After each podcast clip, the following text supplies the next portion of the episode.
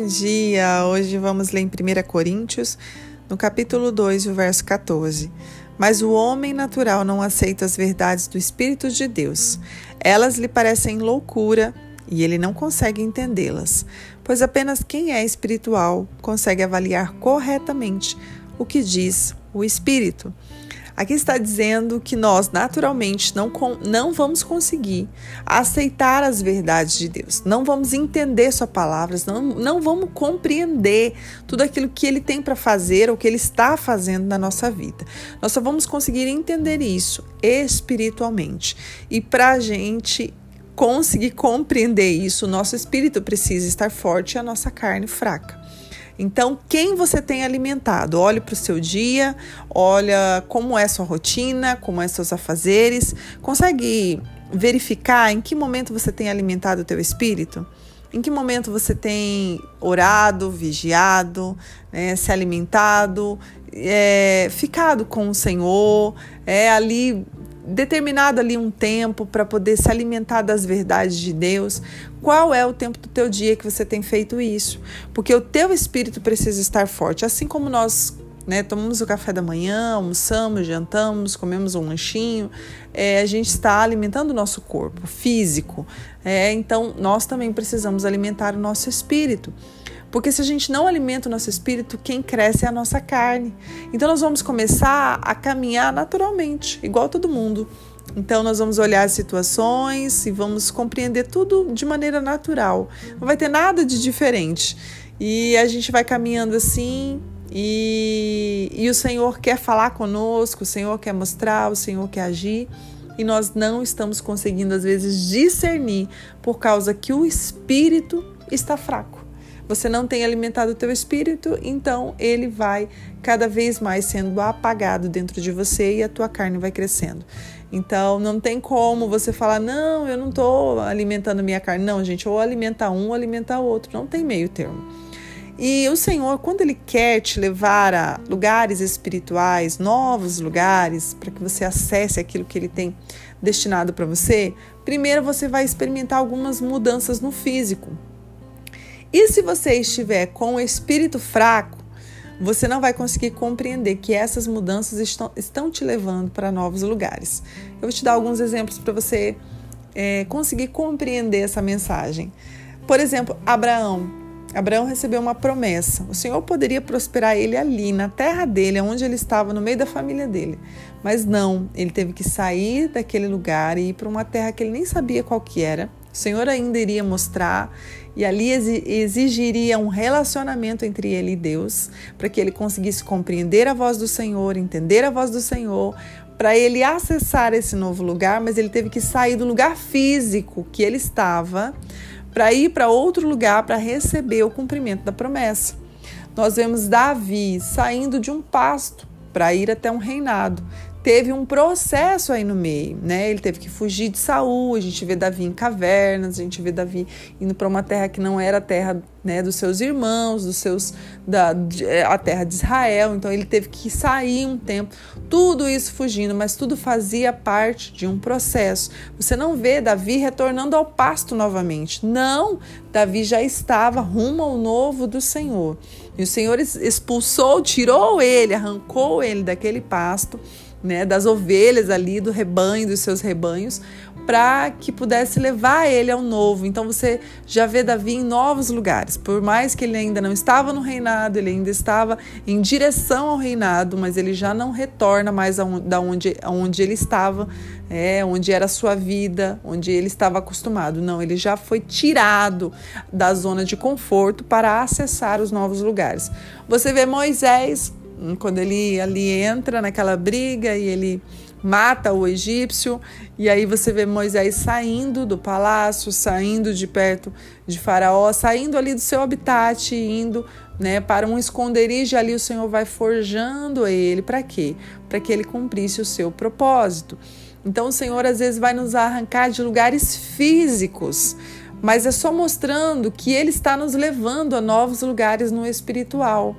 Então precisa acontecer algumas coisas no físico para que a gente seja moldado e seja levado a esse lugar que o Senhor preparou. Sabe, gente, é necessário você sair do seu lugar. E às vezes esse, essas situações que vêm, ela vem para te mostrar isso. Às vezes uma demissão, né? Às vezes uma transferência de uma cidade para outra. Às vezes é uma enfermidade que veio do nada, eu não estava esperando, agora mudou toda a minha vida. Às vezes é uma mudança de casa, é, então a gente não sabe. Às vezes é mais um filho, nós não sabemos, às vezes pode ser uma notícia boa, uma notícia ruim, mas ela muda toda a nossa história, ela muda a nossa rotina, ela muda o nosso percurso e a gente às vezes fica assim sem saber o que fazer.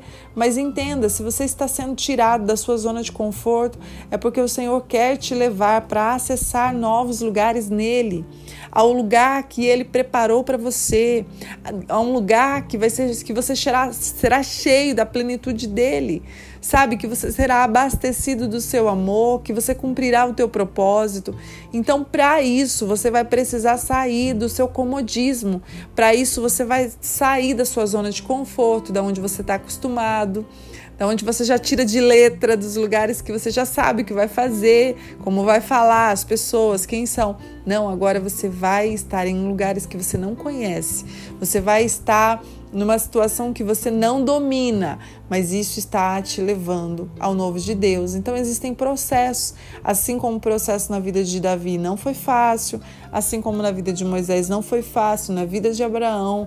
Porém, olha o final da história. Então não olhe o começo, não olhe o início, olhe o fim, né? Qual foi o fim do processo de todos eles? Chegaram a viver a plenitude de Deus. Então é isso que nós precisamos entender e que nós possamos almejar esses lugares.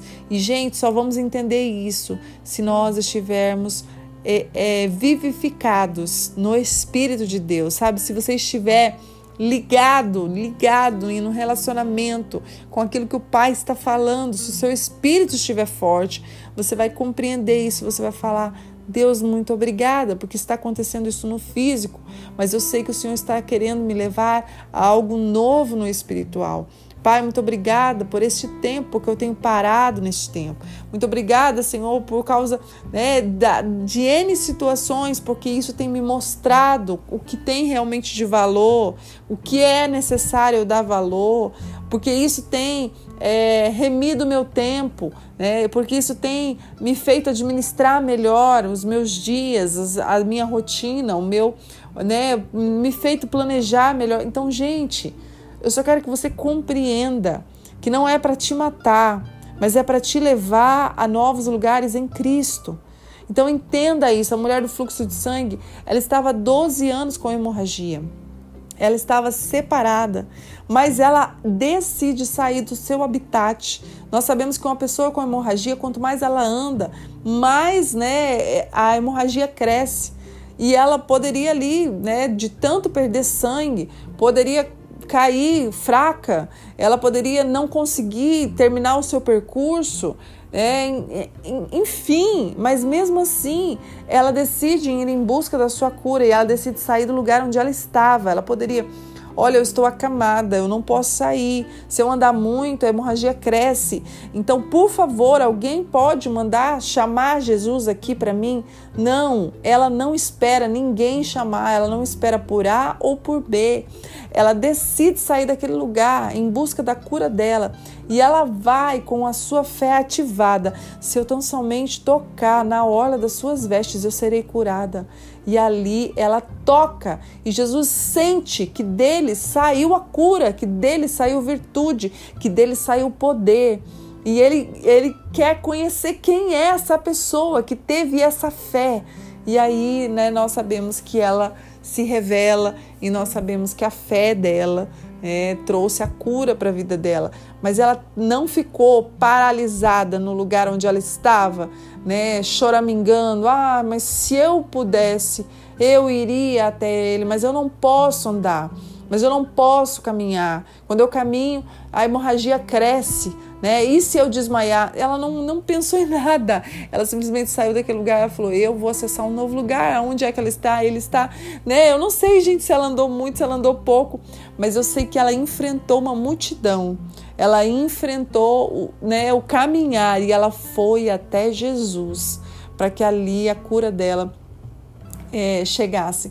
Então, assim, decida sair desse lugar decida ir em rumo, né? Não fique se lamentando porque isso aconteceu comigo. Olha só como está a minha situação, né? Antes eu era tão próspero, olha a escassez que eu estou vivendo. Gente, não se lamente pela situação de hoje. Entenda e, e fale, né? Entenda que essa situação está te forjando, forjando teu caráter, né? Te fazendo é, ser humilde, quebrando teu orgulho e te levando a viver o sobrenatural do Senhor. Então agradeço, Senhor, muito obrigado pelas percas. Pai, muito obrigado pela enfermidade. Senhor, o Senhor tem me levado ao sobrenatural. Eu sei que no teu sangue há cura, no teu sangue há poder, mas eu sei que este processo foi necessário na minha vida e agradeço pelo processo. Agradeça pela situação. O Senhor está te levando. Ele é um bom pai. E um bom pai, gente, ele quer dar em abundância, ele quer trazer a cura, ele quer, porém nós precisamos estar amadurecidos para chegar nesse lugar. Então, que o Senhor venha cumprir em ti todo o propósito e todo o querer, em nome de Jesus. Deus abençoe seu dia.